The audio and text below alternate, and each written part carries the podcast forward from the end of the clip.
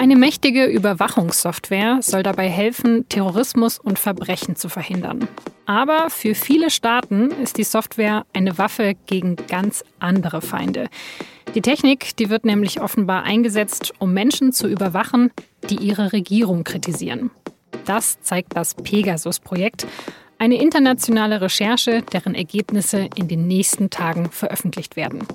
Und über dieses Projekt sprechen wir auch jetzt in dieser Sonderfolge von Auf den Punkt, dem SZ Nachrichten Podcast. Ich bin Laura Terberl. Schön, dass Sie zuhören.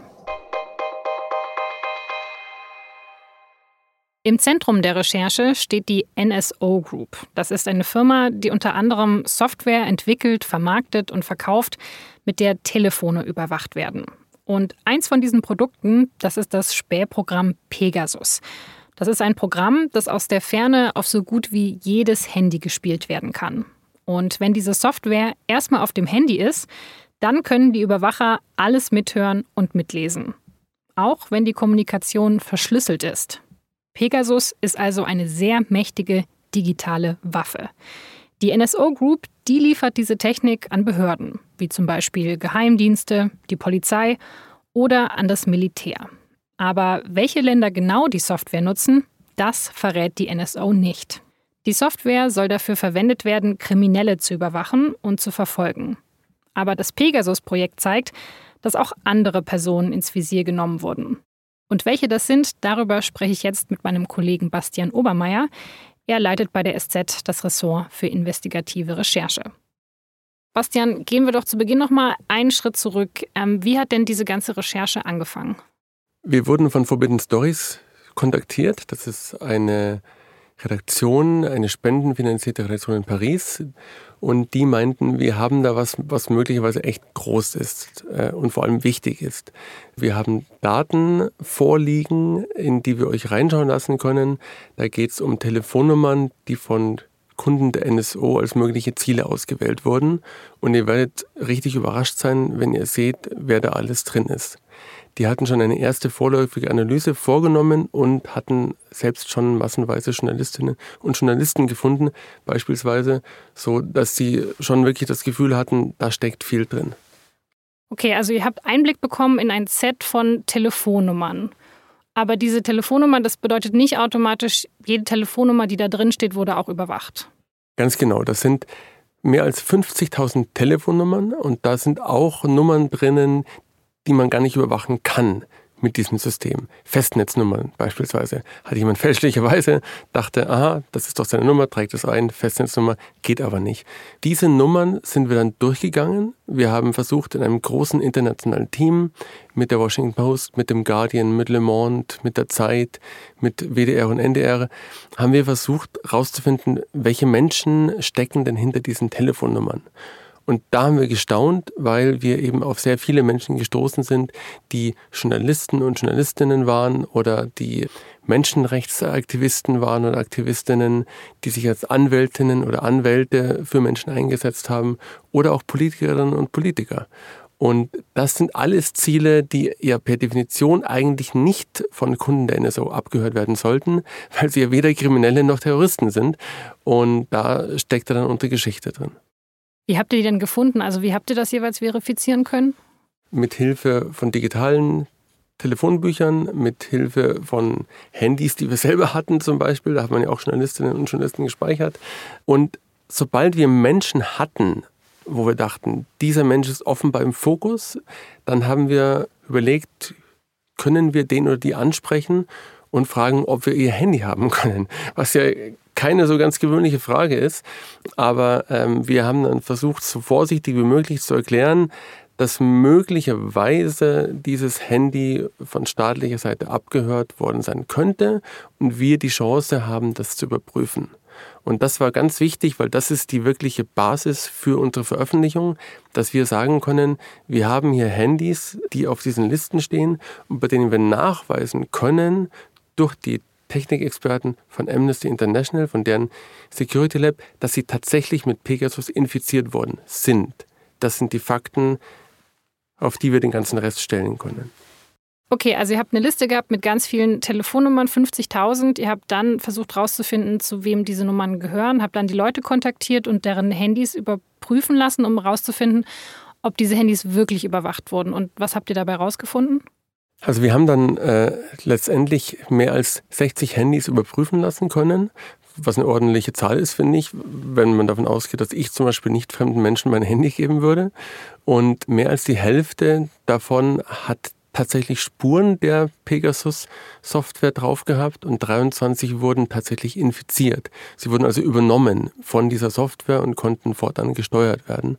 Das sind Zahlen, die tatsächlich ähm, uns die notwendige Gelassenheit gegeben haben, dass wir sagen, da liegen wir richtig. Hm.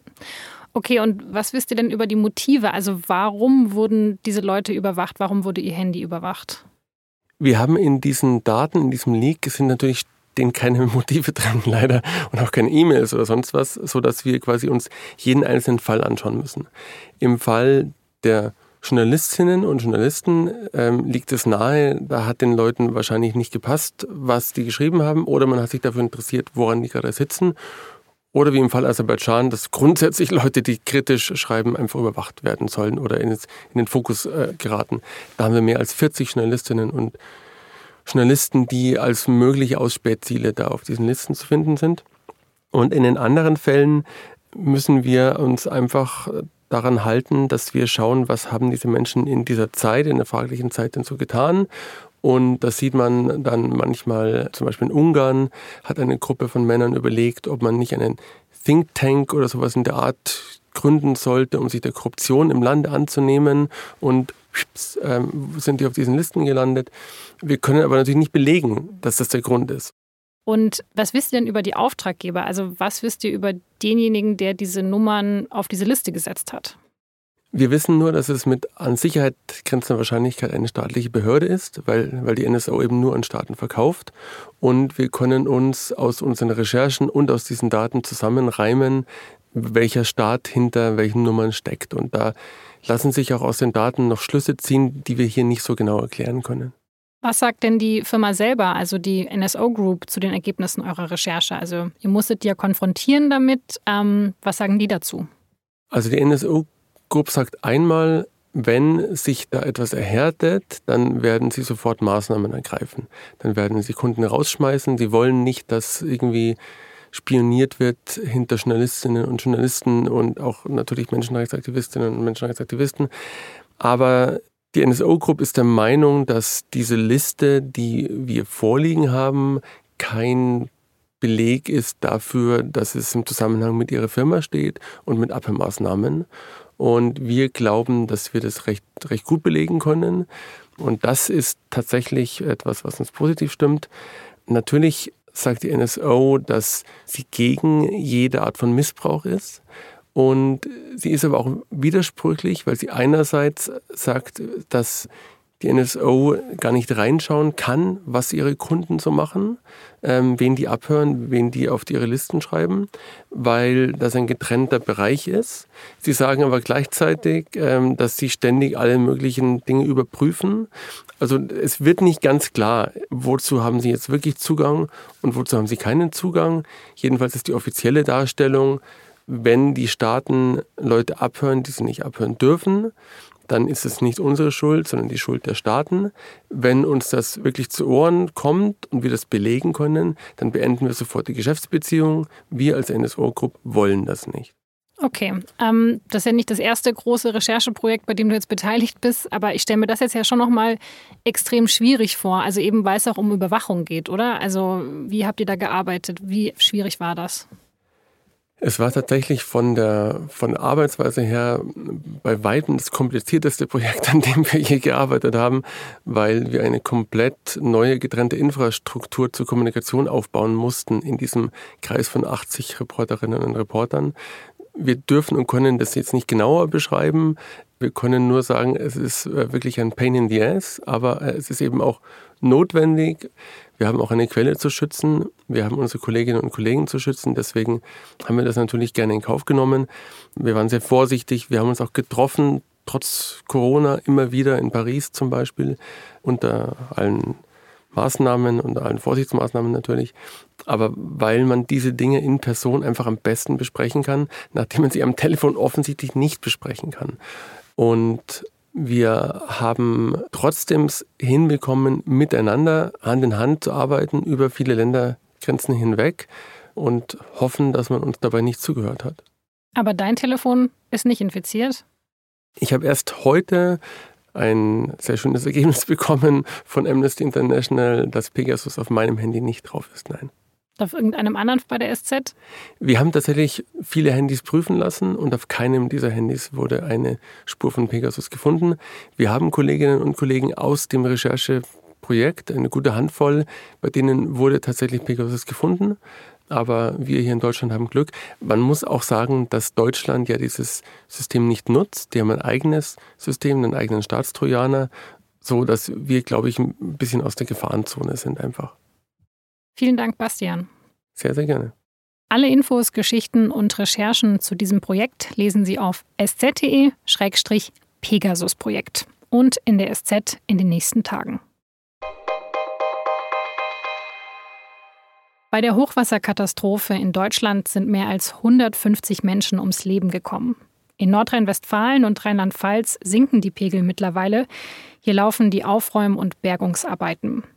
Angela Merkel ist am Sonntag in die besonders betroffenen Gebiete in der Eifel gereist. Es ist erschreckend. Ich will fast sagen, die deutsche Sprache kennt kaum Worte für die Verwüstung, die angerichtet ist.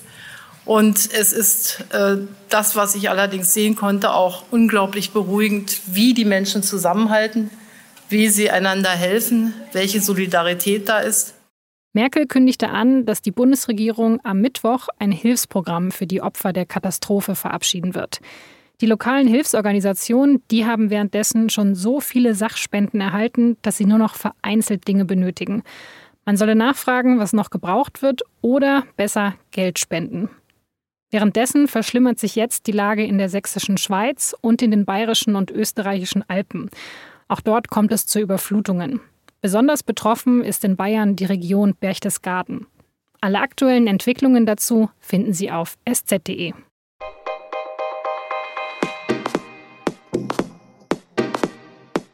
Das war eine Sonderfolge von Auf den Punkt an diesem Sonntag. Redaktionsschluss war 16 Uhr. Die nächste reguläre Folge von Auf den Punkt erscheint wie gewohnt am Montag um 17 Uhr. Vielen Dank fürs Zuhören und bis bald.